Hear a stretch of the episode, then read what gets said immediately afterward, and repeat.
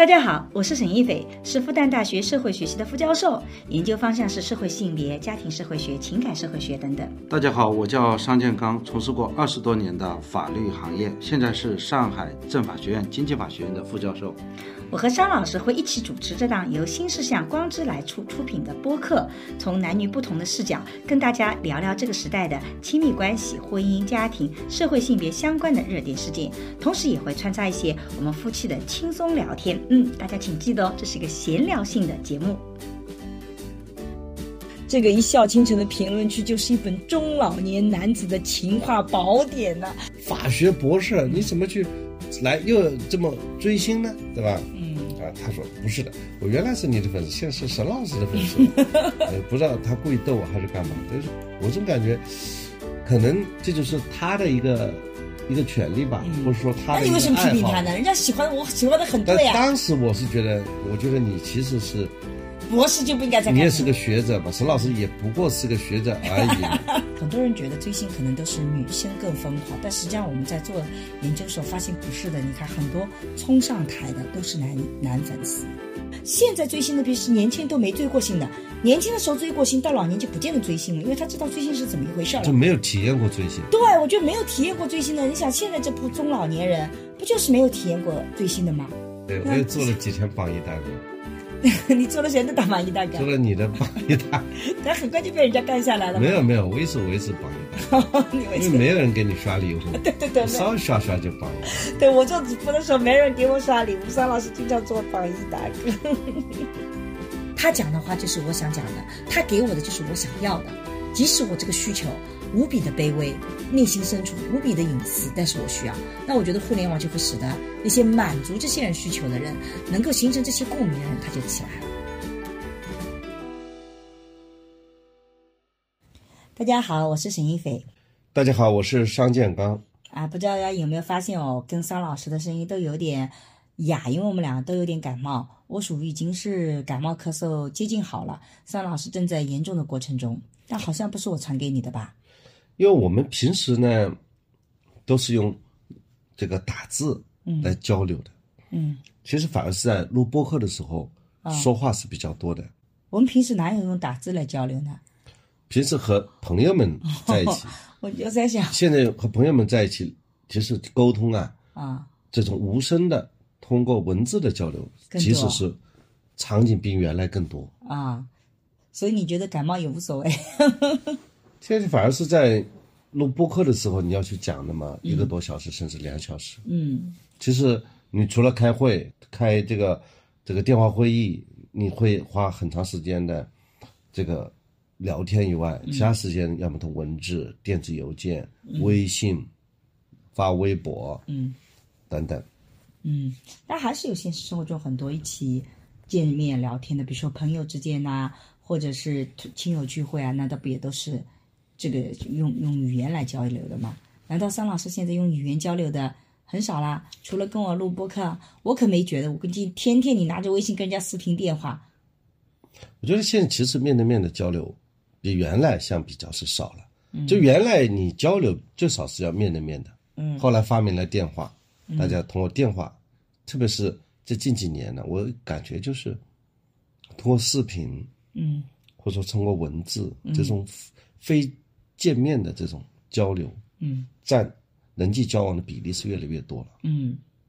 其实我本来呢，只是想开个头，解释一下为什么我们声音比较沙哑，然后想引到正题里。所以桑老师，我们是先聊聊关于聊天的问题吗？桑老师不是，我今天就没有说过什么话，我没有意识到我的嗓子是哑了。今天跟你录个播客，突然发现我开始说话了。啊哦，你的意思就是说前两天你都没有发现自己嗓子哑了，对吧？哎，没觉得自己嗓子哑了，是个问题。啊，这个听播客的确也不是个特别大的问题，包括我们录音的好坏或怎么样，好像我们也越来越少听到这样的抱怨了。大家逐渐接受我们各种各样的这个录音的技术设备，就对，哎尤其是我们上一期的播客，桑老师其实在前面半段里是投入到角色扮演中去了，结果让人很生气。他听了以后觉得，哎呀，对桑老师好失望，说明你演技越来越娴熟了，就是吧？啊，演得非常好。人生如戏，全靠演技。那那我们今天聊的话题是，嗯我我们要聊两位中年偶像。哎，其实，在我们的小编给我这个资料之前，我完全不知道这两位中年偶像。小编其实是觉得这个话题，因为啊、知道我一直在做追星研究，我做追星研究主要是做年轻人追爱豆的这种行为。然后他就给我看沈老师现在也有这个中老年人追明星的情况，包括追偶像的，所以想要跟我们聊一聊。在我这个之前，真的是在我收到材料之前，我真是一点都不知道。然后我们俩也恶补了很多关于他。这方面的这种材料，对吧？这个看了很多他们的视频。邵老师在之前知道中年偶像有哪些吗？我没有听说过。嗯，我也觉得大家可以在评论区里告诉我们一下，如果你觉得你身边的中老年人有人在追中年偶像的这种，呃，在抖音上等等，你知道他的名字，请把他的名字呢就直接放出来告诉我们，这样子我们也可以了解一下啊，原来还有很多很多。但如果你也一无所知的话，那就说明这世界上果然还存在另外一个我们一无所知的世界，是吧？对，我当时真是觉得，就是我们觉得这个题目给我们一看，哎，刷新了我们对这个世界的认识，嗯。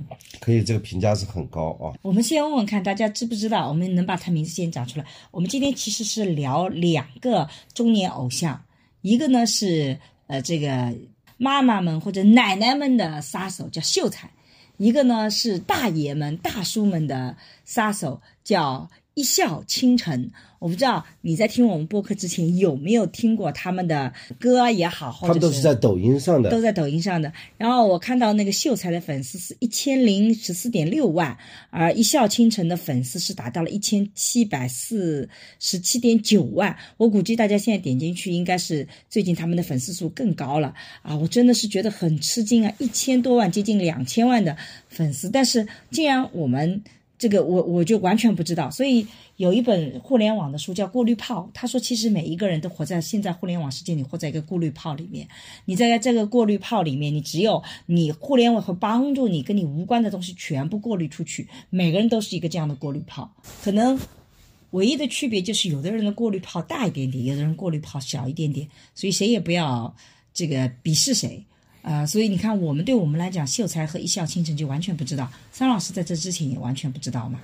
对数据法会认为每个人都生活了一个叫信息茧房信息茧房啊，跟过滤泡其实是一个意思。啊，那是社会学家们讲的叫过滤泡。那不是，那是传播学。传播学是吧？信息茧房就是你生活在一个你自己所喜欢的、你所认可的那个信息。这个互联网的各种推送啊，嗯它是推送你想收到了那些信息，嗯，把你不感兴趣、不喜欢的全部过滤在外。对，这样的话，这种你所喜欢的世界，反反过来会建构了你所看到的那个世界。对，然后它就形成不断的循环往复，所以最终你认为你这个世世界就是这样的，对。每个人就是一个井底之蛙。对，所以每个人世界到最后会越来越小。因为如果是不断这样推送的话，甚至你会觉得自己越来越英明，因为无论是你接受到的信息，还是你看到的世界，都跟你的三观是一致的。你觉得全世界都这样，其实是因为你活在这个过滤泡里面。对包括我们今天待会儿会聊到的这个对于中年这种中年偶像年轻人进去以后的这种鄙视的态度，其实只是他偶尔获知了在外面的世界，然后当你发现这个外面世界的不同的时候，你用什么样的态度，其实就决定了你走出过滤泡的可能性，对吧？所以张，老师，啊，我们先介绍一下，可能我们很多的朋友都不知道秀才和一笑倾城是什么样子的。张老师先介绍一下秀才吧。这个秀才呢，自己标的年龄三十九，嗯。他在二零二零年开始在抖音上发布视频，嗯。他的内容啊嗯，视频内容。比较统统一，风格是口音。啊。啊，对口型唱歌，啊，对口型唱歌还不是自己唱的，对的。每个视频基本的三个动作，嗯。捂嘴，男生捂嘴啊，啊。他就显得特别的矫情嘛，嗯，然后舔唇。舔唇。啊，就是放电，舔唇放电，挑眉。嗯三件套。啊，捂嘴、舔唇、挑眉三件套，这标准动作。嗯。然后呢，他唱的歌呢，相对而言都是些中老年人爱听的那些老歌。嗯，平日里呢，就是 穿西装不打领带，很看上去就很有气质，而且也比较儒雅的样子，看上去。对，就是用中老人眼光来看呢，你看，就是属于呃农村里面读了点书的。其实我看秀才的感觉是，虽然很油腻，但是的确又很清爽，这是两种截然不同的感觉。但是我觉得在他身上很完美的结合了，他整个人瘦瘦的，也不是很胖，没有这种油腻的特征，而且人也比较白。但是他的几个动作呢，的确会让我觉得有点油腻。可是他本身的形象呢，的确不油腻，所以我觉得这两种感觉合在一起就特别有意思。你看他的场景都是在农村的，对的，比方说田地里他会在同一首歌，嗯，去对口型，他安排在不同的场景。嗯呃，我们的编辑老师给我们两个视频，我们去检索了一下。啊，第一个说爱你不是我的错，嗯。是你太美惹的祸。嗯。你知道吗？就同样这一句话，就这一句话啊，嗯，有一百个视频，他一个人。他一个人。有一百个视频，我到他的这个账号下搜这几个字啊。发现一百个视频，啊，就是一百个场景，就唱这一句。同样句话啊，但是，每一句的这个点赞呢，嗯，都接近十万的。哇，这个好厉害。就同样一句话，不同的场景，每个都能拿到十万上，我做一个十 B 万加站视频的点赞。，要做到十万的点赞，其实也是很不容易的。但是你有没有把同样一个问题 讲一百遍讲一百遍？就没人听了。嗯，我们这种观点性的输出，必须保证每一次都有新的东西出来。所以其实我们有的时候做的很辛苦的，包括有的时候你做视频做到一半的时候啊，这个你你你觉得前面以前讲过，但是可能这边稍微有点不同，或者是有些不一样的角度你去讲，你就会发现有，然后你就会前后顾及说，哎，前面讲到什么东西，我先进一步的往什么什么讲，然后你会发现这里就会出现两拨人，一拨人就觉得嗯，我好像听过了，上次差不了太多；一拨人就会觉得啊，你前面的我没有听过，然后我就觉得你这个点好像就是你你你没讲透，就是所以我老有一种困境。所以他是怎么做到？不过我们俩完全不同类型，我没必要和他自比啊。啊，你看人家的粉丝画像，嗯他百分之七十二左右是女粉丝，嗯其中三十一到四十岁嗯这个比例占的最大，差不多达到百分之三十六。嗯。他的带货的那个消费人群啊，就是小城镇当中的中老年人，嗯。达到百分之三十五，嗯。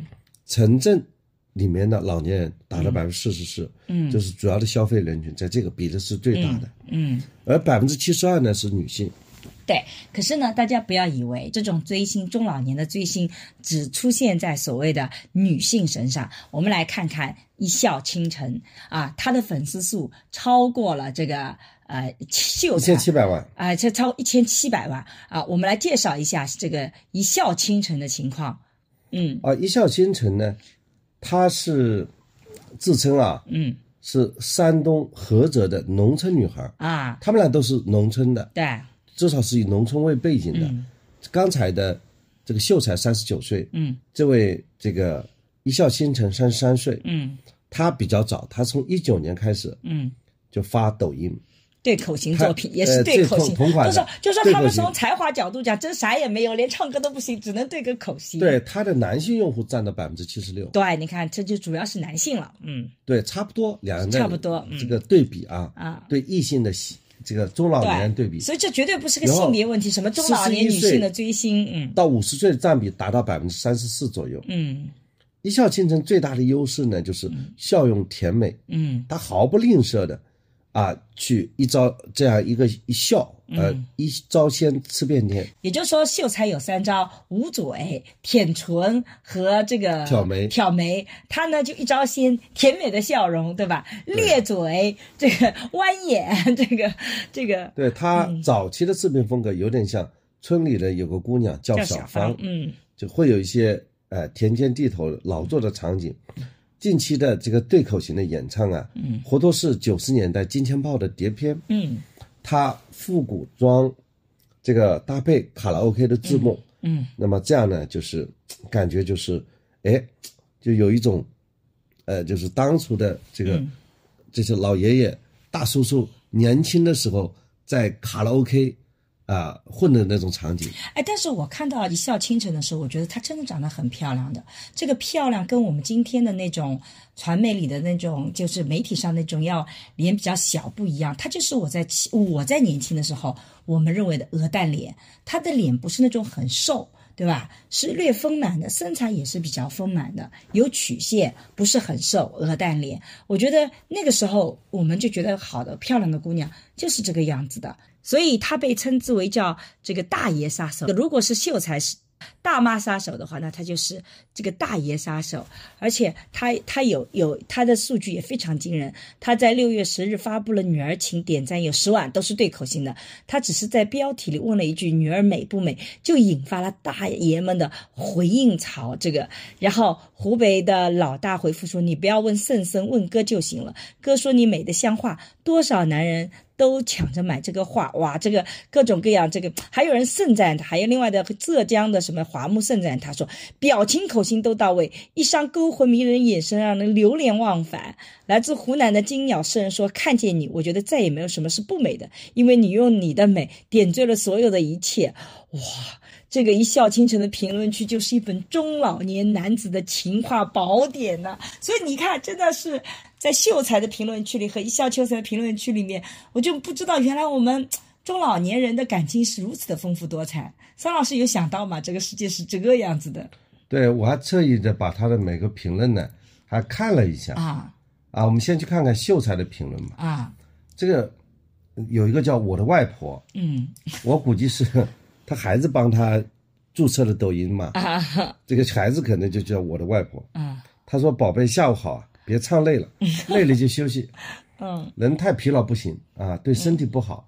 宝贝啊，老姐是要睡午觉的。嗯，你每天拍那么多厉害的，嗯，老姐都帮你来点赞，睡不成觉。嗯，没看到呢，则什么什么问有问题。嗯，看到呢，老姐又说。”呃，又为你点赞，嗯啊，你说难不难，小傻瓜？嗯，这个感觉这个里面感情很复杂的啊，呃，老姐，嗯啊，说他还有人对他是深情相许，嗯，情牵一生，嗯，一个人一座城，一生心疼，啊，说秀才弟弟人好帅，歌好听。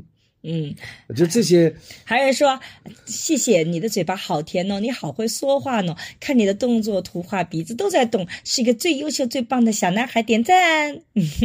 然后，对，马上有人回复，故事只如盛夏说：“这是谁的吗？过来抓一下。”你再读一点这个一笑倾城的评论，我啊，对我要读一下这个。其实我两个一比较以后，我觉得特别有意思这种评论的点，比如说这个。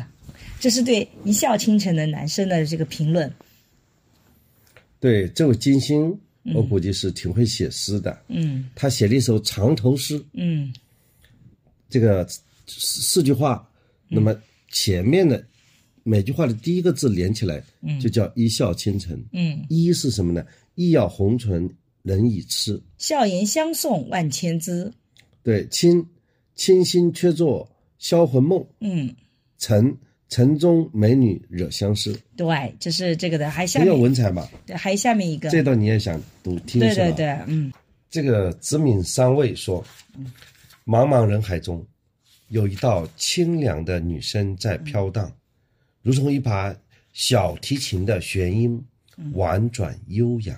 嗯，海的深处有一首歌，被轻轻吟唱。嗯，那是迷失的音符，寻找着自己的旋律。嗯，每个路人的脚步似乎都跟着这歌声的节奏，一种莫名的和谐在空气中流淌。嗯，这就是生活，一首未完的歌，飘荡在每个人的心中。嗯，然后五个点赞。嗯，我就我我是看了他们的评论，比较了一下，我觉得特别有意思。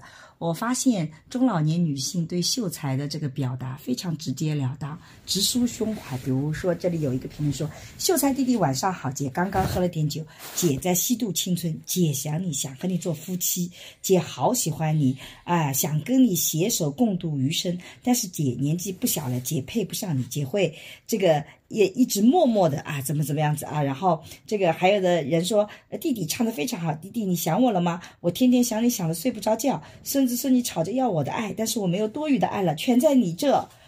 还有说说，呃，弟弟晚上好，你走路都要有人和你唱歌，你多开心啊！弟到评论区来看一下，有那么多姐姐爱你想你，还有人想要和你做夫妻，甚至还有人想跟你生孩子，真是大笑话，真是没有意想到哦。这个还有说，秀才弟弟，姐姐为你单身了三十年，整天看你心早已被迷住，姐想跟你这个呃白头偕老。然后呃，相比较，这是女性的，你看非常直截了当，啊，还叫他的，我发现对他的称呼就是一个是弟弟。一个是宝贝，对吧？一个是也有叫老公的，老公好帅啊，等等等等，也有很多很多。这个以非常的直截了当的这种称呼，要么老老公，要么这个叫这个弟弟啊，这个叫宝贝。但是如果你看男性的那个评论，就都好像曲曲弯弯的，这个没有说啊，你这个这个，哎呦，你你怎么怎么呃，就很直截了当的，就是说，呃，叫叫顶多是叫妹妹，对吧？或叫鬼丫头，没有那么的。我我我不知道这种感觉，就是他好像很多人都喜欢什么桥过河两岸，人过不停断，山青水河山河秀，美女歌手哇！我就觉得很多的男性好像很喜欢炫耀自己的文采，不像女性一样这么的直截了当的表达。我我不知道这个你有这种感觉吗？就是我在看他们的这个评论里面，我常常觉得，哎呀，这是男女两性特别不一样的地方。桑老师有这种感觉吗？我觉得这个可能。这恰恰是现实生活的反转吧？嗯，就现实生活中，其实我老觉得男性是性骚扰的，什么哥哥想你想的睡不着觉啊，俺哄俺想你想的睡不着觉，那不是现实中说男的吗？那为什么在网络上去你会发现女性是这么表达的，男性却表达的好像哥哥是一个打油诗高手一样的写诗，就那种。对他的表达的场景不同，比方说你是留痕的表达，嗯，那么很可能男性呢就要把。那种露骨的，把它藏起来。如果男性表现的出来，比方说，这个用一些脏词啊、污词啊，很可能被这个被很快被删了，或者被禁言了。嗯，所以就我觉得这很可能就是这种场景不同啊。所导致的，看似是比较反转的。是这样子，你觉得是吧？但我自己是在做很多研究的时候，我们之前每年都做这个大学生的浪漫爱情的比较，然后每一次都做出来，男性对于爱情的浪漫指数一直高于女性，然后我就一直觉得这个很奇怪，因为现实生活中很多时候的确是女性更对爱情有浪漫的这个想象嘛，我们会常规这么认为的。后来我看了一篇学术文章，他是这么解释的，因为他们也做出这个结果来，他们说男性在自我想象里面就一直把自己想象。那是更浪漫，但他们在现实生活中就直接了当，就是性，就是钱，就是合不合你是不是大胸。他们现实选择是这样的，但是你让他们去做调查，他们就会把自己想象的非常浪漫。这个学者是这么解释。哎，我觉得这和我的刚才 讲的是一样的，直观的感受是一样的，因为你场景不同。对，这种场景一个叫留痕的，嗯，一个是无痕，所以它就不一样嘛。我不知道，可能是可能在无痕的情况下，它变得更加真实。因为这一块显然不是我跟桑老师所熟悉的领域，大家也可以分享一下你是怎么看待这种不同的评论的。但是最搞笑的是，我看到了一个评论，因为我在这边在追星研究嘛，这个评论把我给惊呆了，因为他说是这样的：有一天我喝醉了，哭着喊我要嫁秀才，这时老公从后面抱着我，凑到我耳边说：“这辈子嫁我王胜，委屈你了。”我怀疑这个王胜就是这个秀才的真名。所以会有这句话，因为我最近看那个《封神》里面的男主角是姬发，这个在电影中他的名字叫姬发，桑老师还记得对吧？嗯然后这个演员名字叫于适，适合的适，然后他最近就很火，然后我就一模一样的看到说，有一天我喝醉了，哭着喊我要嫁，我要嫁姬发，这时老公从后面抱着我，凑到耳边说，这辈子嫁我于胜，委屈你了吗？我一模一样在年轻人里看到这句话，所以我在想啊，原来。追星真的是没有代沟的，大家用的语言都很像。因为如果你看很多的爱豆里面，女性也会说“老公爱你”，“老公你很帅”，怎么怎么样子的，也是这样子表达的，也会称呼为是宝宝，也是称呼为就是就是比较少叫弟弟，叫哥哥、宝宝，对吧？这个老公很很很很相似的称呼，这里只是把哥哥改成了弟弟，但是也有宝宝，也有那个。玉帝老公，老公这种概念，所以我就觉得哇，这个其实真的是好好相似啊。是桑老师会有这种场景吗？会觉得？我觉得这个老婆她老公叫王胜吧？你是这么理解的吗？对他自己发个言，我觉得不是，因为我不知道秀才真名是什么。秀才真名不是说他那个场景不是说吗？她要她要说她嫁给秀才，嗯，然后她老公抱着她，这辈子嫁给我王胜。这老公不说他的名字叫王胜但是这段话在追星研究里是非常著名的一段话，就是大家在角色和真人之间想象的时候，这段呢我在追星一直看到。就比如说这个呃，你喜欢这个粉丝怎么知道这个秀才就叫王胜呢？那肯定会有人知道啊，证明一定是会有人知道的。一定会有那恰恰就是暴露他真名的一个梗了。所以我不知道他是不是真名是，但是我是说我们在研究里面，比如说这个呃这个这个前一阵子热烈很火，然后王一博在里面扮演的是陈硕，对吧？然后他们就会这么改编。说我要嫁给陈硕，然后呃，这个老公在我耳边说什么？这辈子嫁给我王一博，你还不满足吗？就是这个是一个非常常用的一个套路，一个套路。所以我就看到这一段的时候，那你属于内行人。我觉得那研究粉丝所得，对我觉得那个就是在年轻人里经常用的，而且这一段话其实是来自于这种网络小说里面的梗啊，就是很多的这种霸道网络小说都是这样子一种一种做写法的。所以我是觉得，哎呀。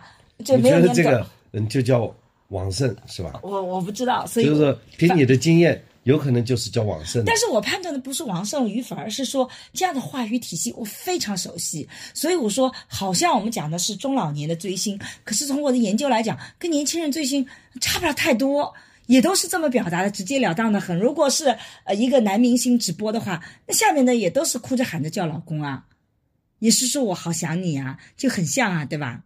对的。所以在这个背后，追星没有年龄上的，就是表现方式上的不同。对，年轻人也叫他哥哥。对。那么年龄大的叫弟弟啊。对，还有更牛的，都叫老公，叫弟哥的。弟还弟哥，因为不知道年龄嘛。玉帝哥哥。啊，玉帝哥哥。弟哥。好吧，玉帝。既叫弟又叫哥。对，然后都叫老公，很普遍，对吧？对，叫老公多。啊，然后男性都在那里文绉绉的写诗。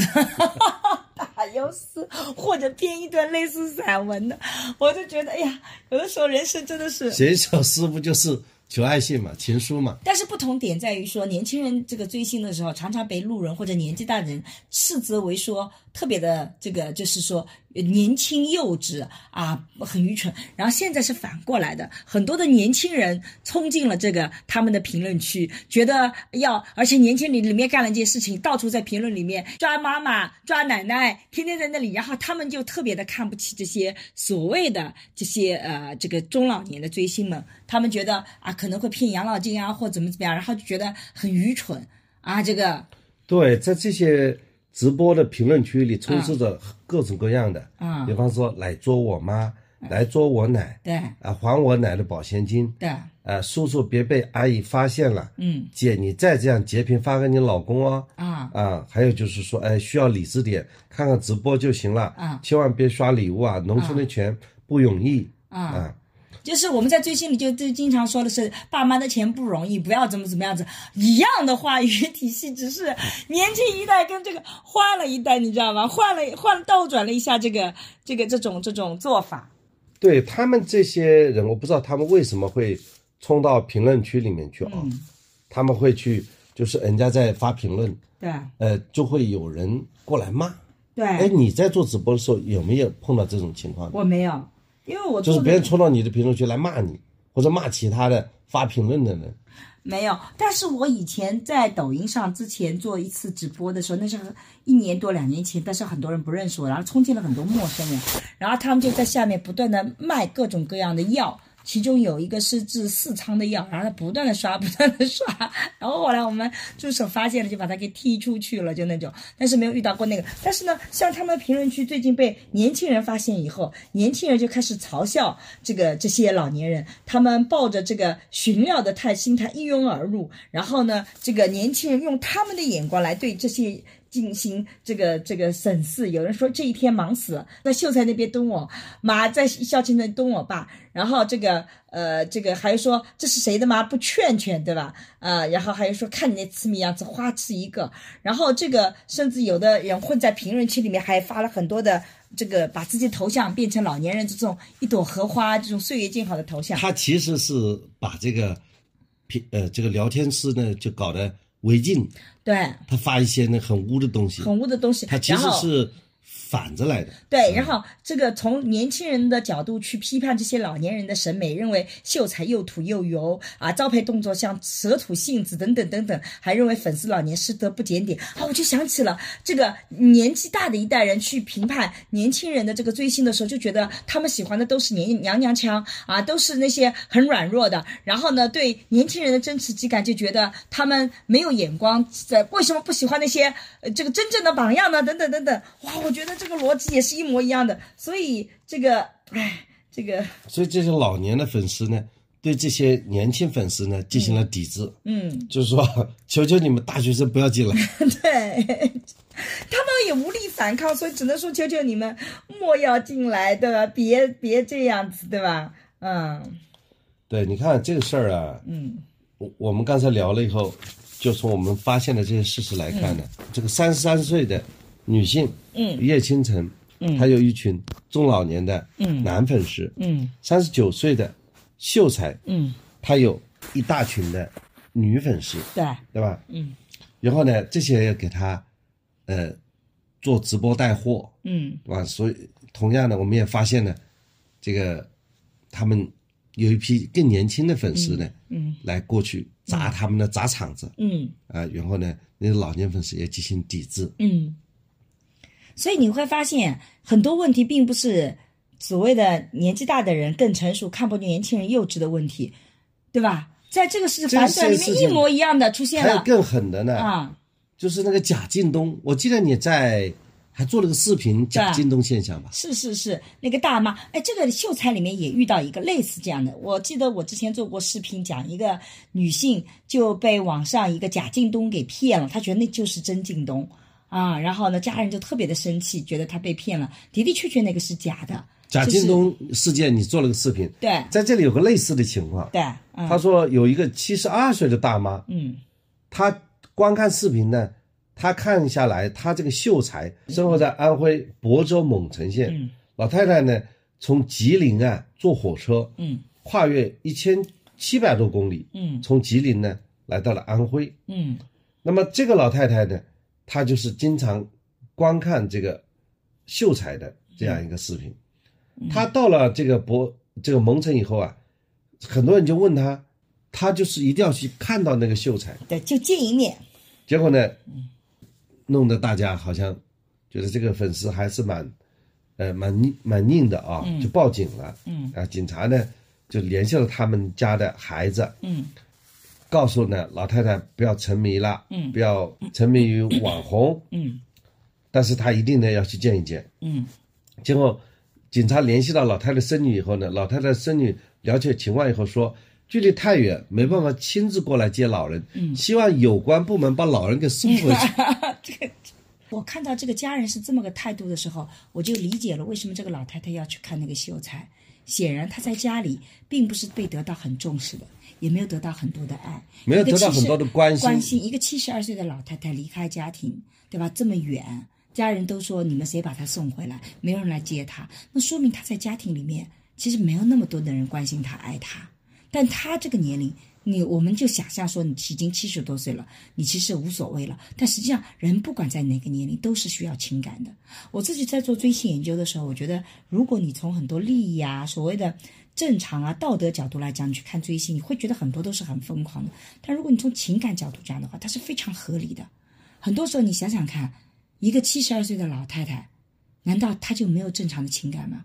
她一辈子没有被好好的爱过，她看到自己人生快走到结束的时候，就不能好好的爱自己一次嘛？然后他如果在网络上跟他沟通，觉得这个人的眼睛一直看着我，因为我们以前做过韩剧的研究，就讲很多时候就近镜头，就是他的眼光看着女主角，其实那个镜头是让你感觉他是对着呃男明星的眼睛拍的，让你会感觉他是看着电视机的观众。这种凝视本身，他其实完全是可以有代入感的。甚至我自己在做追星研究的时候去看为什么这样，我发现脑神经也证明说，其实一个人被看被看的时候，即使透过视频，他产生的感觉和情感是跟你现实中被人看很接近的，他脑部分泌东西也是一样的，所以他真的是觉得我被看到了。啊，你说他通过电视屏幕来盯着你，对，他盯着摄像头，然后呢，你坐在摄像头前面去看他拍下来这个视频，你会有一种感觉，他是盯着你吗？对的，就是你这个有科学依据吗？有，就是呃，韩剧里面他不说你去盯着摄像头，就是韩剧里常常就是什么叫偶像剧，什么叫一般的就言情偶像剧，跟一般的这种电视剧，它的拍摄手法有什么不同？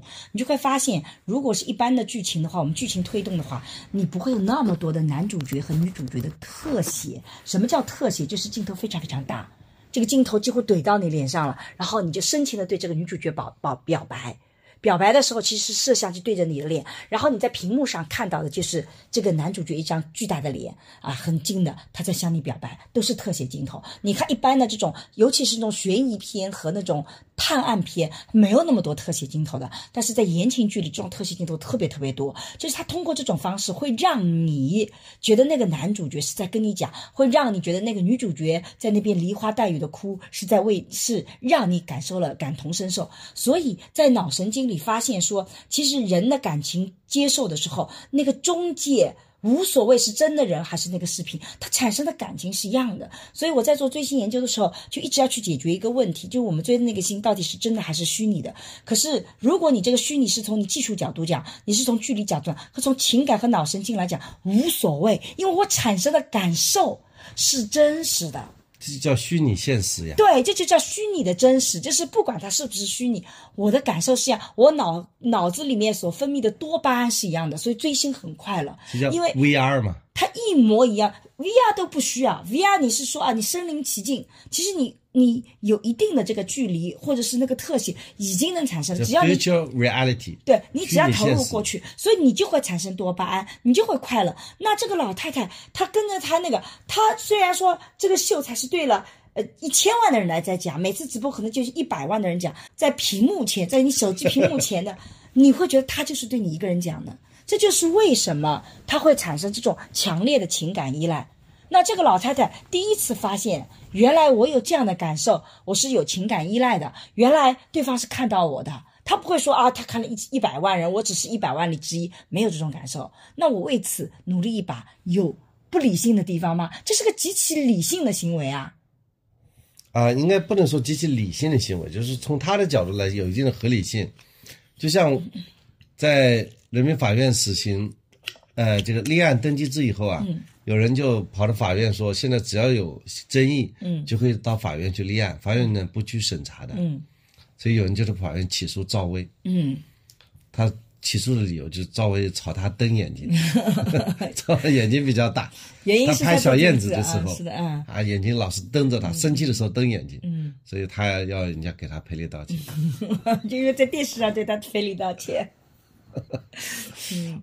嗯，所以从这个角度讲，你看，无论是那个，包括我之前做到贾京东的时候，他他其实不是说这个人完全不知道对方是贾京东，而是他在情感上是不接受他是贾京东的，因为他的情感完全是真实的，甚至某种意义上讲，很可能他根本不在乎对方是真京东还是假京东，他就渴望有一个这样的人，他能关注我，他能看到我。这个其实不仅仅是女性问题啊，你看这些男性也是这样子的。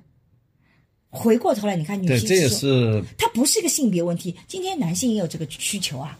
你看，以前我们在常常，当然我自己做性别学的，以前我们都都更关注女性，我们觉得女性在家里被忽视，对吧？也没人关注我，也没有那个，所以她去渴求爱。但反过来讲，爱是双向的。那那个对方的男性其实也是会渴求爱的，他就这个对方的男性，你看大爷们渴求的，不说你要多能力多。帮我做多少事情，你就对我甜甜的笑，这不就是男性的情感需求吗？所以这不是说女性很愚蠢啊，没有得到爱，然后她就是迷恋上的讯息。大爷们干的一模一样的事情，也是喜欢那种你对我甜甜的笑，你看到我，你让我很放松，你让我激发多巴胺，这不分性别。对，大爷他肯定是家里都有一个老太婆，他无非是对这个网上这个呢，他有非分之想。大大那难道大妈就不是吗？大妈这家里也有一个老头啊。大妈有个老头，说明他们俩在日常生活中没有互相对视，没有互相看到对方。可能女性大妈就做了很多很多辛辛苦苦的事情啊，这个男的也无视。这个男性就觉得你就每天你要对我笑笑，结果大妈就天天做了很多的辛苦的事情，然后不断责备你，这也做的不好，那也不好。我们在做以前的男性研究的时候，就男性就说了，回到家里。这个很美，这种逻辑是不一样的。就老婆是很美冷对千夫子，这个首先是对他他，所以他有那个，这背后都有各自的那种欠缺在里面。这逻辑可能有一点不一样啊。那对老头子呢，家里有一个老太婆呢，他不想去看啊，他想到外面去啊啊，这个家里红旗不倒，外面彩旗飘飘啊。那么这个女同志呢？嗯，她不是家里老头子不看她啊，所以她被她也要到外面去寻求别人关注到她啊，逻辑不完全相同。张老师现在性别观越来越正确了。那我自己其实不太害怕别人说我性别观怎么样，因为我觉得我性别做了二十多年了，我觉得真的能够在性别研究上比我做的更好的，当然有全中国很多这个性别的学者，但一般人来讲，我觉得我能胜过很多人。就是我觉得我在看这个事情的时候，因为别的事情我们不知道，但感情是双向的。就感情一定是双向，就是如果有那么多失落的大妈，就一定有那么多失落的大爷。但是背后的原因，就像桑老师讲的，可能是女性希望你看我，你不看我，对吧？但男性为什么不看？其实我最近做离婚研究的时候，我访了很多男性。我以前因为做研究是不太关注男性，我们做性别研究常常，但我现在觉得是要稍微去做做男性。我觉得做了男性以后，我也很吃惊的。男性会告诉我说：“你我做了很多很多的努力，但对方看不到。”我不知道上次我有没有在播客里聊过这个事情，就是这个男性他打游戏，我好像在有期播客里聊过，你记得吧？就是他从一开始打六个多小时的撸啊撸，到了谈朋友了以后，改到了这个谈。打两三个小时的王者荣耀，然后后来到了结了婚以后，发现他老婆一看他坐在电脑前就发飙，他就开始玩手机的王者荣耀。然后后来有了孩子以后，他连这个都不行，因为时时刻刻要一会儿孩子要泡奶啊什么，他就玩手机上那种很这种就是这种单机游戏，不需要去跟别人结对的，这样你随时随地可以退出的。他觉得这个做了巨大的。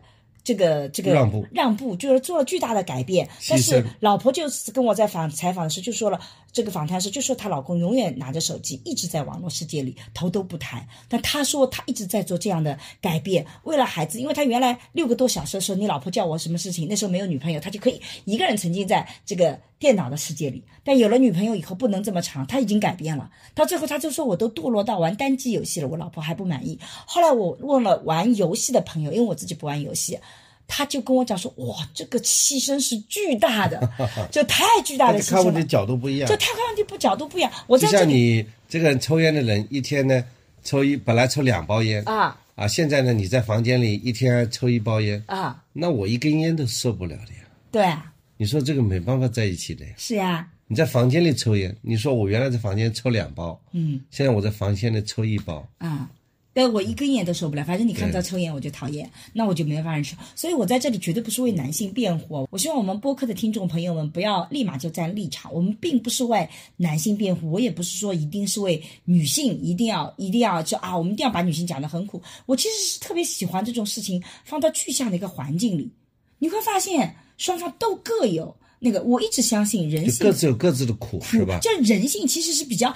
就是说美好的性别是不分品不分性别的，同样的丑恶的品质，很多时候也是不分性别的，男女也都有，大家都是人，所以你要放到具象的语境里面看。那么今天我们在女性在家庭生活里可能是牺牲更大的，对吧？但某种意义上讲，男性的确在。公共领域有的时候压力也是更大的，因为女性好歹说实在不行，我回家啊，我做个全职太太。男性没有这条退路，这个我们研究里也发现，所以各自有自己的困境。那么当出现感情的问题的时候，它一定是双向的。你看有那么多寂寞的大妈，就有那么多寂寞的大爷，背后的问题是我们中国人过去太不重视感情了。我觉得，我们觉得中年人了以后就不应该有感情了嘛，但是实际上感情问题它永远存在啊。那我们怎么去解决这些感情的需求？尤其过去比较贫穷，大家为了吃饱穿暖都已经很不容易了，所以你所有的脑子都在怎么让自己生存下来。那现在大家都吃饱穿暖了，那么这种情感的诉求怎么办？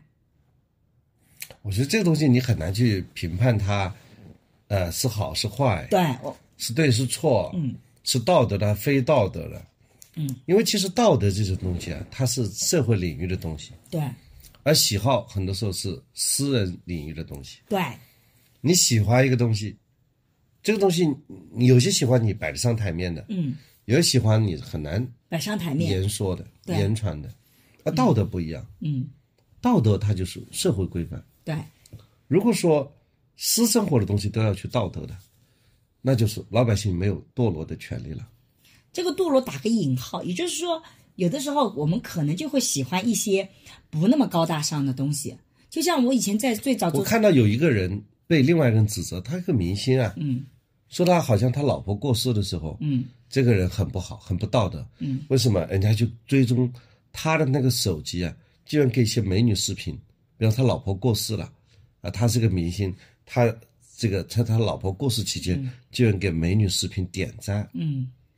就是这个是很不道德的。嗯，也就是说，如果对方过世了，你就应该一直悲痛到，你就不能够转移自己的注意力啊，你不能去看那些漂亮美女的视频。我自己有有一次，就是因为我之前做追星研究，我犯了个错误，就是用大号来做研究，大号来追，这个马上被人指出来了。但是我立马就收到了私信，有人就有人就指责我，作为一个大学老师，你怎么能追星？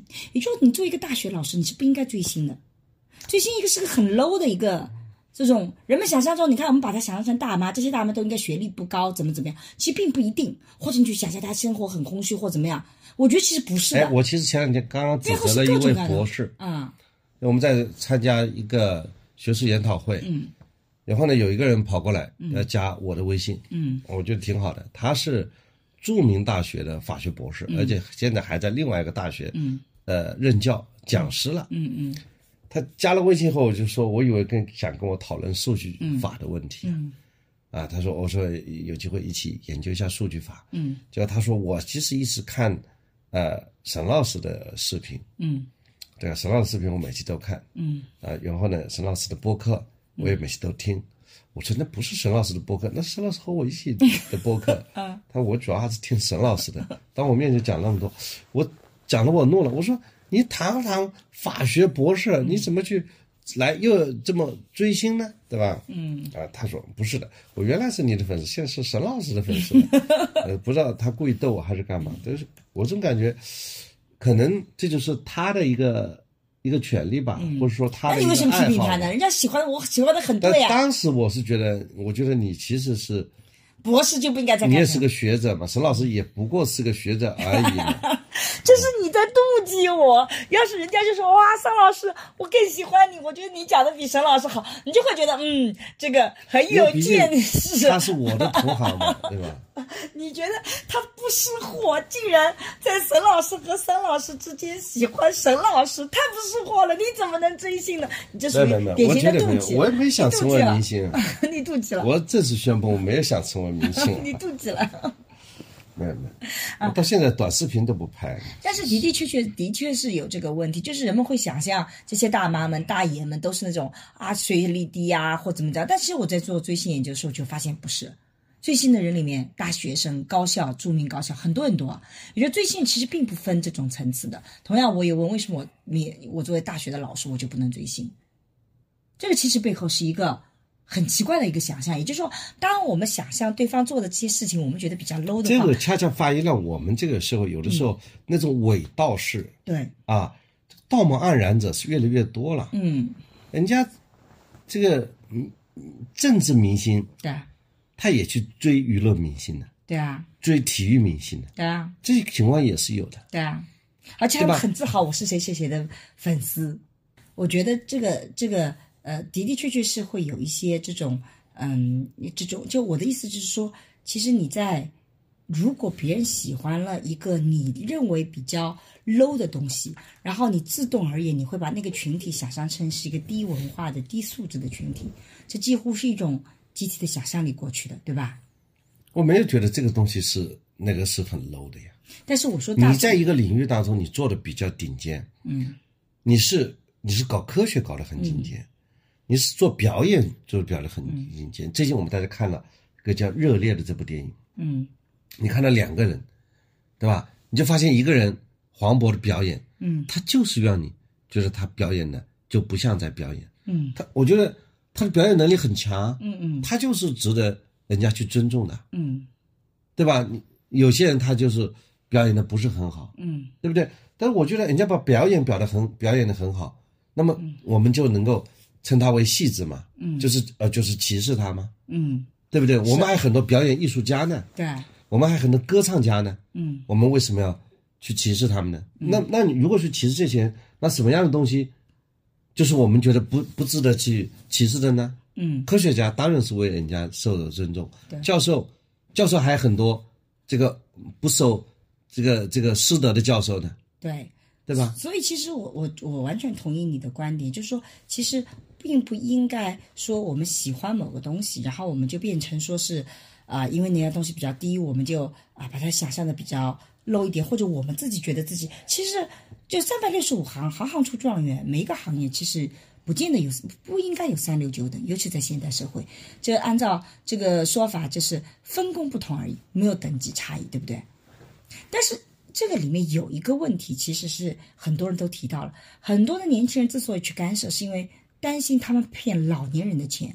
就像我做追星研究的时候，就很多人会担心年轻人他是被骗掉钱的。但我做追星研究的时候，我真的是觉得最疯狂的，真的不见得是年轻人，是有钱的那些人。我遇到过一个粉丝，他跟我讲说，他愿意为了谁谁谁，就是说送他一套房子。只要他能见他一面，他直接把这套房子过户给这个谁谁谁谁谁，我都惊呆了。我说你开什么玩笑？然后他旁边的那个朋友就跟我讲说，他称他是上海房姐，他真的手上有好多好多套房子，可能因为家族的原因或怎么样子，他是真心实意的希望去认识某个明星，就为了见他一面，他愿意那个。而这个人学历很高，这个长相也很好看。自己打扮非常有品味，完全颠覆我那种疯狂的年轻的追星人的形象。所以这是我当时做追星的时候，我跟他讲：“你开什么玩笑？我觉得很多的疯狂消费，难道被一个大学生这种啊，脑子一一就是一热就去做了？他不是的。反正我没有怎么追星过啊，嗯所以很难去体会。嗯但我就觉得，有一个房地产开发商是我的一个客户，嗯他送了某一个体育明星拿了世界冠军一套房子，嗯，他也是直接送。对他和区政府协商的，嗯，那他是不是有商业利益？比如说请对方代言一下？呃没有也没有代言的，就就是喜欢这个人。就是他捐赠嘛，他捐赠嘛，嗯政府也要奖励嘛，他为国家做贡献嘛，嗯他就奖励他。嗯政府想奖励一套房子，嗯但是政府也没有公共预算嘛，嗯。所以他发展商他就拿出一套房子来。嗯，我觉得这个个案跟我刚刚讲那个房姐直接送，我觉得还是那个房姐跟这个那么首先他比较欣赏这个对体育演员嘛嗯，体育明星嘛，对。他有一些为国家做的贡献。哦，你提到这个，我倒是想到了，很多人觉得追星可能都是女生更疯狂，但实际上我们在做研究的时候发现不是的。你看，很多冲上台的都是男男粉丝，就冲上台搞各种事件出来的，很多都是男粉丝，大家可以去搜一下。就是我之前还访聊跟一个明星聊过天，他就是曾经被男男粉丝冲上台，他心有余悸很久，就是那种。然后我说，他说我的粉丝的确是女性更多，但是他说我遇到的疯狂的粉丝大部分都是男粉丝，可能就是因为异性相吸的道理，反正我不知道。所以，而且我们在做研究时发现，杨超越的男粉丝们是还为这个杨超越那个时候做一个程序大赛，就是要求大家一起去设各种小程序啊，或者做游戏啊，等等等等。我，收到了好多好多天，我具体数字忘掉了。我写书的时候有这个个案，就是那种，然后层层一层一层的比赛，就是就是整个的主题词都是杨超越。哦，我觉得原来男人追星是责，程序员追星是责嘛，也是这帮男星也是很很很疯狂，所以其实这个并不是个女性现象或性别现象，男女两性也不是个年龄现象。你也不是个年龄现象，它是个全民的，现象。你比方说他年轻的时候追星，嗯，他到了老了的时候，他还继续追星。对，不是不是年轻那批追星的人，就现在追星那批是年轻都没追过星的，年轻的时候追过星，到老年就不见得追星了，因为他知道追星是怎么一回事儿了。就没有体验过追星。对，我觉得没有体验过追星的，你想现在这部中老年人，不就是没有体验过追星的吗？现在我们的年龄是接上的，年轻人，你看青少年、年轻人、中老年人，不是年龄都接上了吗？是全年龄段的。但是里面有一个，就是我刚刚提到的，就是说我们年轻人担心追星，我们就很担心他们乱花钱。可是现在也有这样的担心，担心老年人的退休金被骗了，桑桑老师怎么看这个被骗的这件事情？我觉得吧，这个的确是个问题啊，是一个。我看问题肯定是从法律的角度。嗯我觉得如果他一个月退休金，比方就三千块，嗯。他打赏，就很快把三千块全部打赏打出去了，嗯。这个还是要管一管的，因为已经超过了他的承受能力了。嗯。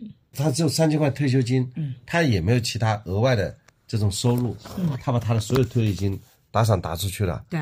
那怎么办呢？嗯，那我觉得这个的确是可能是需要比较，但但是这个并不是在这件事情里出现啊，跟这个事情是首先我们没有看到，这个和老年人被骗了，不差不多的逻辑吗？对啊，但是我就说和这种现象本身没有什么直接的联系，并不是因为追星才被骗，而是你只要不是，他在这里，但是目前到目前为止，我自己是觉直，播室里嘛，他不断的刷礼物嘛，然后把他的退休金全部给刷掉了。这跟跟年轻人这个打赏也一样，跟老年人打赏，对不对？对，跟未成年人打赏不一样嘛。对，所以这个其实就是一个大家消费，那就问我有没有权利？年轻人消费、青少年消费还有一个问题，你花的是爸爸妈妈的钱，所以你一下子打赏了十万、二十万，你是未成年人，你不可以。现在一个问题是我自己挣的钱，我就花在我自己喜欢的地方，凭什么我就不可以？子女有没有权利可以干涉？对，这个问题更复杂了。对吧？我自己挣的钱，其实我们也很想问问看，是我可能就是被骗了，我就是愿意被骗。我觉得我给他刷，就是呃，有一个研究是做榜一大哥的，说榜一大哥刷到没有钱的时候，他其实是对那个榜一大哥的位置，他是如此的留恋，你知道吧？他他人生里面没有做过，其他的领域里他没有做过第一，他就在那个直播间里做榜一大哥，所以他一为了维持他榜一大哥，他真的砸锅卖铁都愿意去做。但是他如果一旦做不到榜一大哥，他不仅是在网络上他会销声匿迹，现实生活中他就垂头丧气，觉得人生就没有意义了。觉得榜一大哥，对，我也做了几天榜一大哥，你做了谁的当榜一大哥做？了你的榜一大哥。但很快就被人家干下来了。没有没有，我一直维持榜一大哥，因为？没有人给你刷礼物，对对对，稍微刷刷就榜一大哥。对我做直播的时候，没人给我刷礼物，沙老师经常做榜一大哥。嗯对你一进打去，他我说榜一大哥来了，大家就会，其他粉丝也会欢呼的，啊，是会有这种虚荣心在，虚荣在的啊。但我就刚才你讲比较复杂，为什么呢？中国人呢，这个对财产的观念呢，嗯他不完完全全是个人财产制的。嗯就子女说，如果你这个除了那套房子，嗯你现在好住，嗯，如果你说我把这个房子给卖掉，对，这房子卖掉几百万，嗯然后把他打赏打掉，嗯。子女肯定是觉得你就不反对的。对，然后说，结果呢，你到退休，呃，敬老院去了，因为你没房子嘛，你住敬老院，对。然后你把你的退休工资给打掉，对。打掉以后，然后呢，你不就是日子过得很紧巴吗？对。这个时候你要求子女来付赡养费，要支付你的每个月这个呃这个住在养老院的钱，这法律上会不会支持你啊？会支持的。对，这就是那子女恨死了，抱了这样的一个父母。对，所以呢，其实你在乱花钱的时候，对子女未来是可能有影响的。就像未成年人乱花钱对父母有影响一样的，家庭它是个整体，所以大家就会有这样的担心。因为他指指望你百年以后把留点钱给他呢，不但你没有留钱给他，你甚至把钱 全部用光了，你还要叫他给你履行赡养义务。对，但是我觉得那个这个呢，就是说，不管是哪一个年龄的人，他都有打赏的权利，只是那个额度，它其实是个关键，而不是说能不能打赏，对吧？你正常消费，比方说你一个月退休金有一万块，嗯，你拿个一百块钱去打一下，张老师百的比例分之一这么低吗？可以可以。我为我的感情，我愿意花掉五千块钱，那你五千块打掉以后，接下来五千块，我就是我就省吃俭用。那你省吃俭用，问题是子女没有留下来了，那那我没有，他就我没有说一定要留给子女，我没有我没有麻烦子女，我自己能把自己生活因为你总归有一天会麻烦的，你会躺在床上半身不遂的睡。那我还要继续，我还有很多积蓄，我的积蓄你有积蓄有什么用？你保证了。钱在保险箱里也要，那我继续也给帮助你把钥匙打开吧。那我继续给了孩子，他也足够了。就是说，子女他对父母他会有一种归宿的。嗯，所以我的意思是说，在打赏里面，其实有一定的比例是可以的。邵老师可能是百分之一，但我这在我这边的比例至少你让子女觉得你做这个事情呢是不认可，不被子女所接受，你哪怕百分之一，子女也会都很生嫌弃。啊、所以也会嫌弃。嗯讲到这里，大家又说了，那结婚干嘛呢？不要结婚了，算了，就一个人花那个。但实际上你会发现，家庭有另外的意义，就是它是抗风险机制的。就像桑老师讲到，最后你老的时候，其实打开保险柜都得有人来帮助你，甚至送医院，你会发现你一个人是很难去医院的。这点其实包括刚刚的这个，我们其实，在这个家庭财产制，我们在另外的播客里其实已经详细的聊过中国的家系主义和那个的不同，哦，所以我们在这里就不再展开了。但是我某种意义上讲，的确是这个，我们两个对于这个比例就有很大的分歧啊。对，我就觉得这个事情吧，你你刚才讲的，就老年人他有追星的需求，甚至说老年人也有这种性幻想的一种需求嗯，啊。他在这个六十岁了，六十岁很可能在年轻人看来，你六十岁你还想花叉叉的，对啊很不正经。但是这样一种一种生理现象，是不是也应该被我们看到呢？是的，而且老年人性比大家想象的其实要活跃多了。人其实的性的曲线它是有一个波动的。人在孩子就比如说中年阶段，其实反倒是性欲望最低的，因为那个时候上有老下有小，生活的重压比较高。然后等到你这个孩子逐逐渐离离离开家庭，我们在家庭生命周期里讲，这个家庭重新回归到空巢家庭，就只有两两个人的时候，他的性欲望是重新可以上来的。尤其是在今天这个营养环境更各方面很好，所以这个六十岁以上的男性，他性欲望很多是非常。呃，强烈的，甚至绝经期的女性以后也是一模一样有性欲望的。但是对于这块东西，我们今天的研究和各方面的关注，我觉得这方面要加强研究。你看，至少我没有看到有这种趋势发生。但是你看啊，就是在在这个我们看到那些秀才和一笑倾城的这些评论里，他比直接年轻人更更加直截了当。年轻人就会说我想跟哥哥结婚，那个年纪大人就直接说我想和你睡觉。对他刚说的更朦胧一点，他更一个我想和你一起早起。对 对，年轻人就一起早起啊，直接那个。然后这个以前有一个，我不知道哪个电视台，好像是东东东北的那个电视台讲老年人相亲的。那老年人相亲的时候，看对方就很简单，身体好，那方面要强，他他就直截了当说出来了。你看年轻人去相亲都是遮遮掩掩的，那可能是女性提出的要求吧。对啊，男性老年人相亲不会提这方面一样的，男性也要看。男性会说：“哎，会不会煲汤？”没有，男性都看要不要年轻的，要年轻漂亮的。他六十多岁，他就要找五十多岁的年轻漂亮；他七十岁，他就要五六十岁的，都要年轻漂亮。年轻漂亮背后什么？男性都比较专一啊。什么？专一对，都喜欢年轻，对，永远喜欢十八岁的，不管都很专一，不管哪个年龄段都喜欢十八岁的专一。哎呀，真是，所以，所以在这个背后其实是有这个问题在里面的。所以，但实际上我们现在这方面的研究还是不多的。老龄化现在在逐渐老年人的性这样一种研究有，只是公共传播无法传播。因为我们我也希望我们这次播客不要被禁掉，因为我们谈这几个词，有的时候。就会被判为敏感词，它就上不了线了。就是我们希望也宽容点，其实是因为老年人的情感性背后的需求真的是太需要大家关注，去怎么去解决这些问题了。其实，在呃很多的国家都有相应的一些措施出来，但是我们的确是目前我们还其实有很多的这方面的。这机构也在做研究，也在做，但我们公共传播里的确是比较少的去讨论。当然，讨论到什么样的尺度也是值得探讨的啊。嗯，我们有关这方面的研究做得非常好的也有的，我自己看到过好多篇类似的文章。只是呢，我们在公共传播里的确会比较艰难。我们能够达到统一共识的就是这个问题值得关注，它的需求量是很大的。但是你你怎么去满足这些需求？什么是你可以允许的尺度？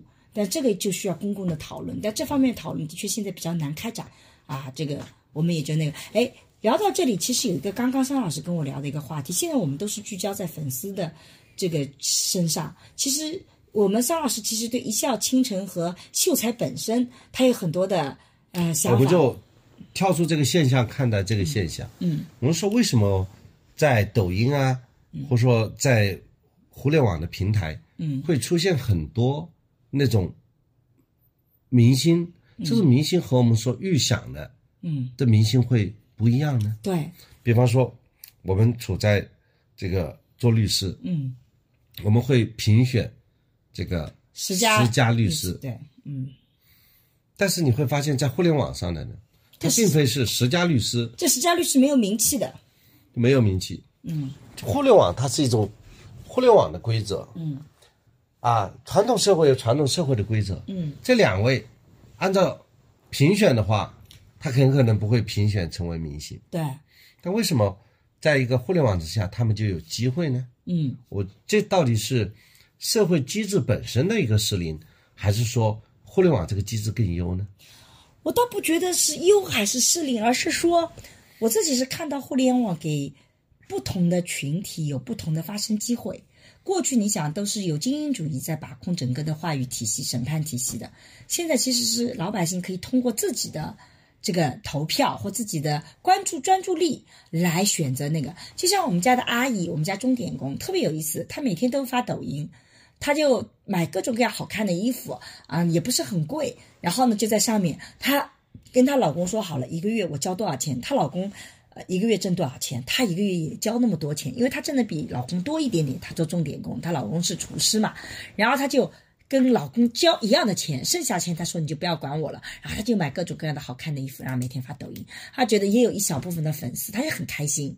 他觉得那是他的生活，然后像在互联网上，你看，像我最早的关注到这个是有个叫喊麦现象，我已经不提这些人，这些人已经是时代慢慢慢慢就走掉。如果大家有兴趣的话，你也可以在评论里讲讲，你还记得哪些喊麦？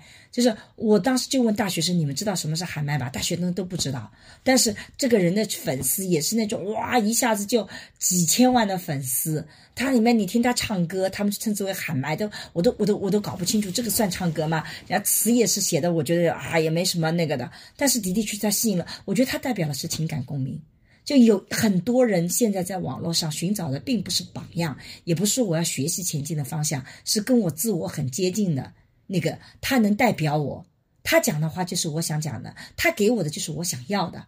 即使我这个需求无比的卑微，内心深处无比的隐私，但是我需要，那我觉得互联网就会使得那些满足这些人需求的人，能够形成这些共鸣的人，他就起来了。对，这就是我们关于这种创新的一些研究啊。嗯，就什么样的方式让你变得创新呢？嗯，你是研究教育的发现，我们原来是什么前育时代、后育时代、后育时代，嗯，就是其实讲的也是一种规律，就是说年轻人。他很可能会超越老年人，这里会有另外一种观点，嗯，就是说，他的创新本来就不是被计划的，就是说，你这个这个年轻人啊，他之所以能够创造出来，他，他就是他的天性，就不是被计划的。创新不是被计划的，我完全同意。这是因为这样，比如我就在结合这个互联网这些平台，嗯，你根本就没有。办法去计算出来，这个秀才，这个一笑倾城，他能会去成功？对，就是你是不能说，因为这个一笑倾城，一个是秀才，他学习了前人的多少经验，他就去成功了。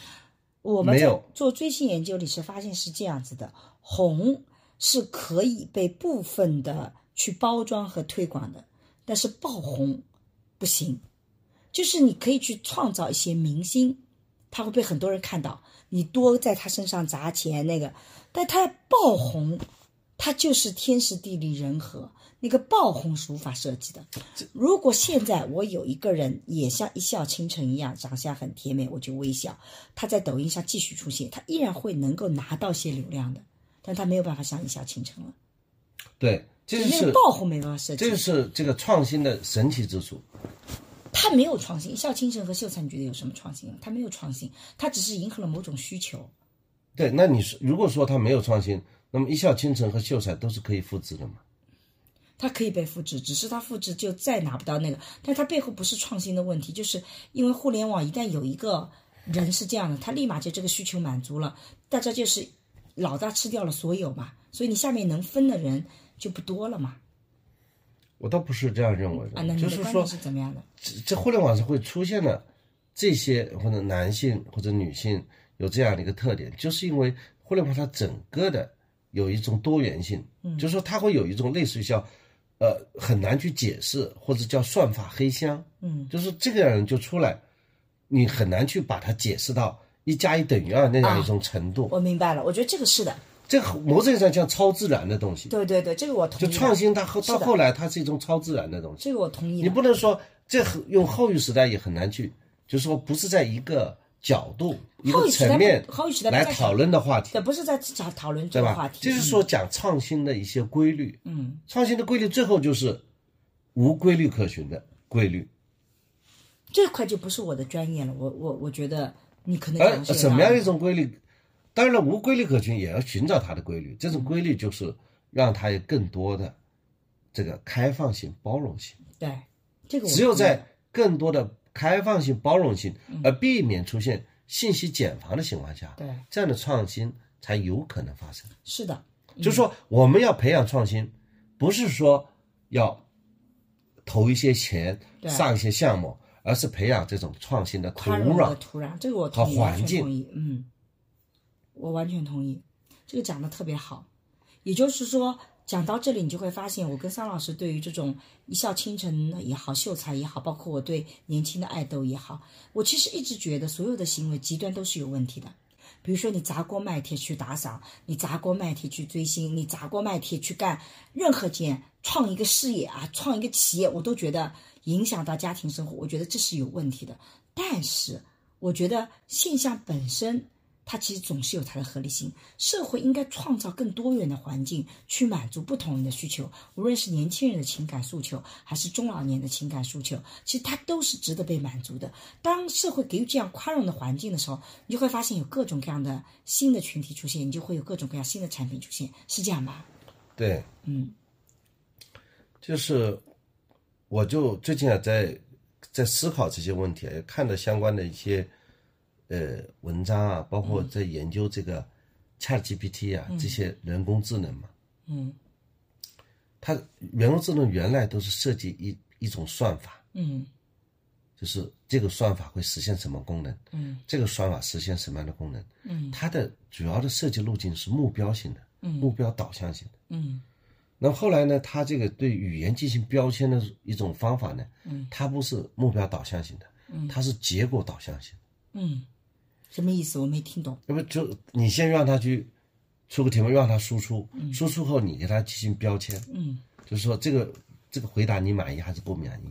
哦，所以说怎么形成这个过程，是让机器自己去学习，这叫自学习。嗯那么这样的由由于这样的一种设计理念的出、改变，产生了，Chat GTP。这个人 GPT 的一种嗯这样一种新的技术的运用。嗯原来就是说，比方说你让你的这个电脑怎么样更快的输入你的这个文字，嗯怎么样实现联想功能？还记得吗？最早要联想。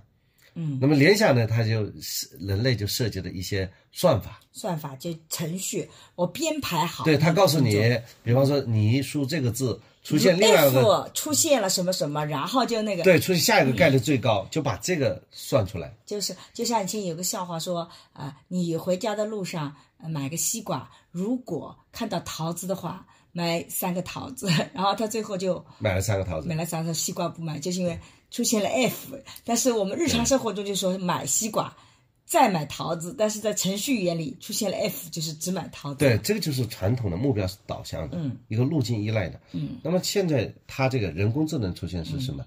它只是给你出现一些啊、原原数据，就把原始数据喂给你，然后呢，它让你就是不断的在里面打标签，嗯，最后呢，就是让你输出一个结果，嗯。然后数据结果呢，你告诉他你满意还不满意，如果不满意，它重新去影响它内部的决策，嗯，就要让机器呢自己去学习，嗯，这样才会产生一个划时代的一个发明。所以按照你这个说法，其实你看像一笑倾城和呃这个秀才的出现，其实在互联网上也是这样的。一旦他们火了，就会有很多人模仿他，后面就会很多人去根据一笑倾城的做法，找一个这种比较圆脸的、可爱的去做。因为我自己在看到那些这种抖音小广告卖货的时候，我发现他们找的人都越来越像。就是因为发现这个类型的人很受欢迎，这个群体他们就会找个很像的人来，秀才可能也会很有，对不对？因为这个这个创新怎么出来我们不知道，但是我们能看到随之而来的复制。今天的社会其实很多都是这样子的，一个片子火了，大家就去分析它什么样的古偶情节是火，然后我们就开始复制。但是人类并没有像其他的 GDP 一样有具有更新的能力，是吧？很可能把这个搞搞死掉了，重新再换一个，对，这个就是模仿嘛，模仿它很可能达不到它那个效果，嗯达不到那个效果。就是人类的创新，它永远是领先一步嘛。对，嗯。从现在走向未来的，嗯，不是说一直一直在，呃，要把握好方向，嗯，而是说要认真的走好当下的这一步，对，这也是一种思维方式。嗯。就是我们有的时候在设计一个伟大的目标，嗯。很多时候你实际操作当中并不能达到这个目标的所向，嗯反而是你认真走好当下的每一步，嗯你才能够逐步的实现嗯这个成功或者成功的目标。嗯这也是一种设计理念上的一种变化。嗯所以我们要关注于这下一步怎么走，嗯而不是关注说伟大的目标在哪里。嗯那现在这个这些人，他很可能很关注，哎，比方说他一个视频，我觉得他可以总结的地方，比方他一个视频十万个点击，嗯，他再做同样的视频，他又拿了十万个点击，对，如果他做了一百个，他每个都是那个的，每个十万个点击，他自我的进行复制，对。这也是一种新的现新象，的现象啊。尤其是以前，你看我们好歹是这个人有些才艺，会唱歌唱得很好。现在我们互联网的门槛低到了，就对口型就能火 对口型 也能够做到是这种程度。很出乎我意料的。所以我有的时候在想，互联网时代是不是会把所有人变得越来越蠢，不需要考虑了？这个蠢当然可能是带贬义的了啊，就是，但是的的确确，我觉得好像我们越来越不需要思考。这个不是批评别人，也批评我自己啊。就你会发现，慢慢慢慢，是不是我们能力会，人类会退化了？就这其实也是对这个人工智能的一种反思啊。嗯，因为互联网它是流量经济嘛，流量下来它是根据大家的喜好、对点击。嗯，比方说，如果我们俩聊一期播客，聊下来我们俩是，我认为就是觉得争论比较大的。就像有一次我的状态很差的，嗯，结果那个是播放量还挺大的，大家在那拼命批评我，批评批评我发言了，发言的话流量就上来了。对，他算法就是有争议就上去。算法点击量，他没说是争议，有点击量就上去，对有有人发评论的就上去。对，你反而我我觉得做的比较高质量的几期，哎，比如说英就啊，又要提了。对吧？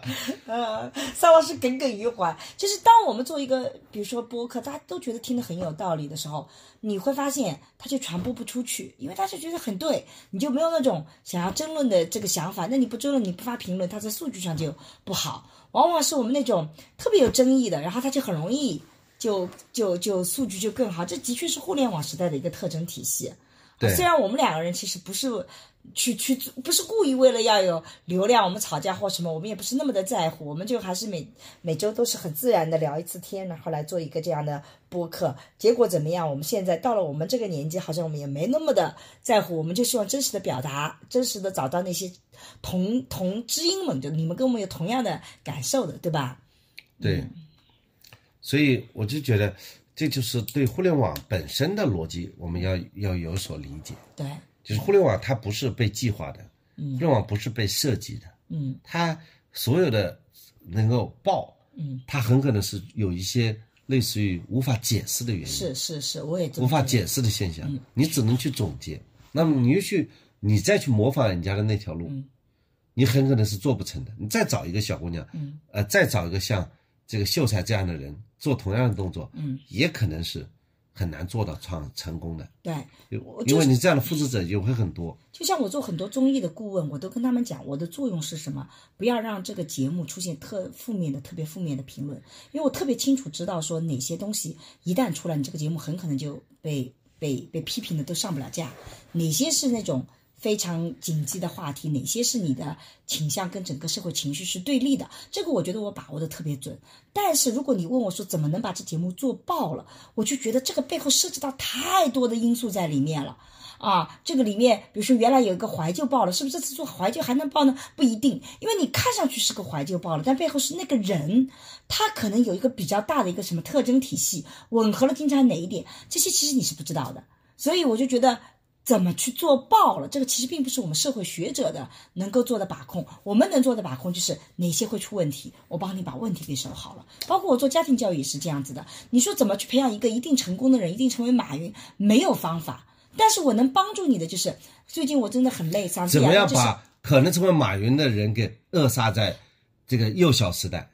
就是你避免了这些方法。对我避免了，就是说他有可能成为马云，他也可能不成为马云。但我要告诉你的是，你不要成为那个把他拉下马的人，你不要培养了一个心理有问题的，因为这样的孩子特别多。所以我觉得我能保的就是让你的孩子正常的、自然的成长，能把他的潜力发挥出来。至于他的潜力发挥的时候，天时地利人和，他能不能占这些空间，这个谁都保不住的。没有人知道，对吧？所以我觉得家庭教育更多的是底线教育，更多是托底教育。我要做的事情是，家长们，你把他扶上马，送一程，送到成功，你没这个能力，但你把他拉下马的能力很强。好歹我要让你别再干这些事情，别把他拉下马了，仅此而已。你要做到这一点，你就胜过了百分之五十的父母了，就已经是，甚至百分之七十的父母了，已经是。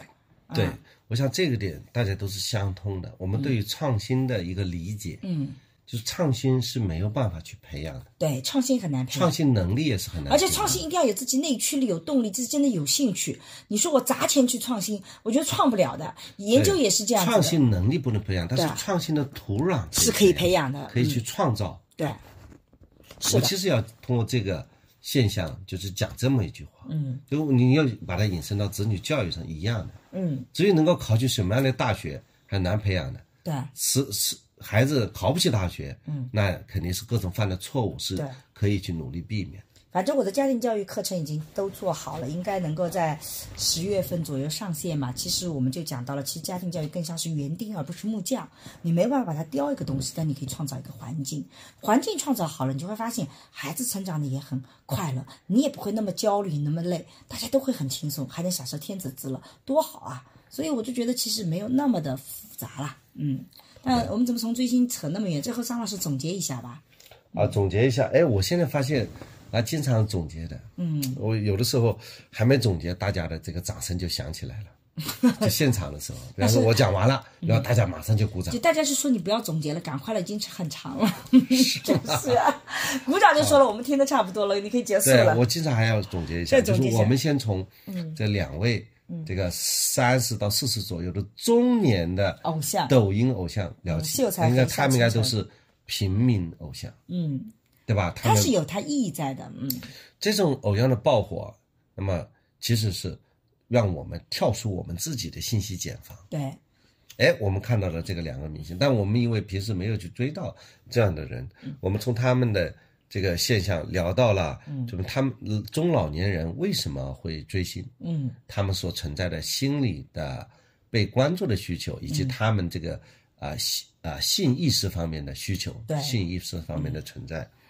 然后呢，我呢就又讲到了这个创新，它的规律啊，创新不是被计划的，嗯。对吧？我们真正要做到的，嗯啊，对创新有哪些方面的嗯呃工作？那么同时作为你呢，又讲到了就是结合子女的教育方面，嗯怎么去避免这个教育当中的错误，才是教育应该要去努力的一个方嗯向。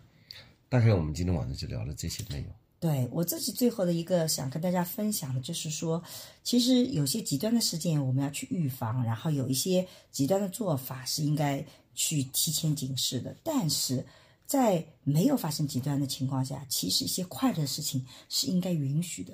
现在我觉得好像社会上对于那些带来快乐的事情，经常很警觉，因为快乐就代表着一种比较激进的情绪，然后我们就很容易担心这个快乐会怎么怎么样子，所以我们经常警觉。快乐等于堕落。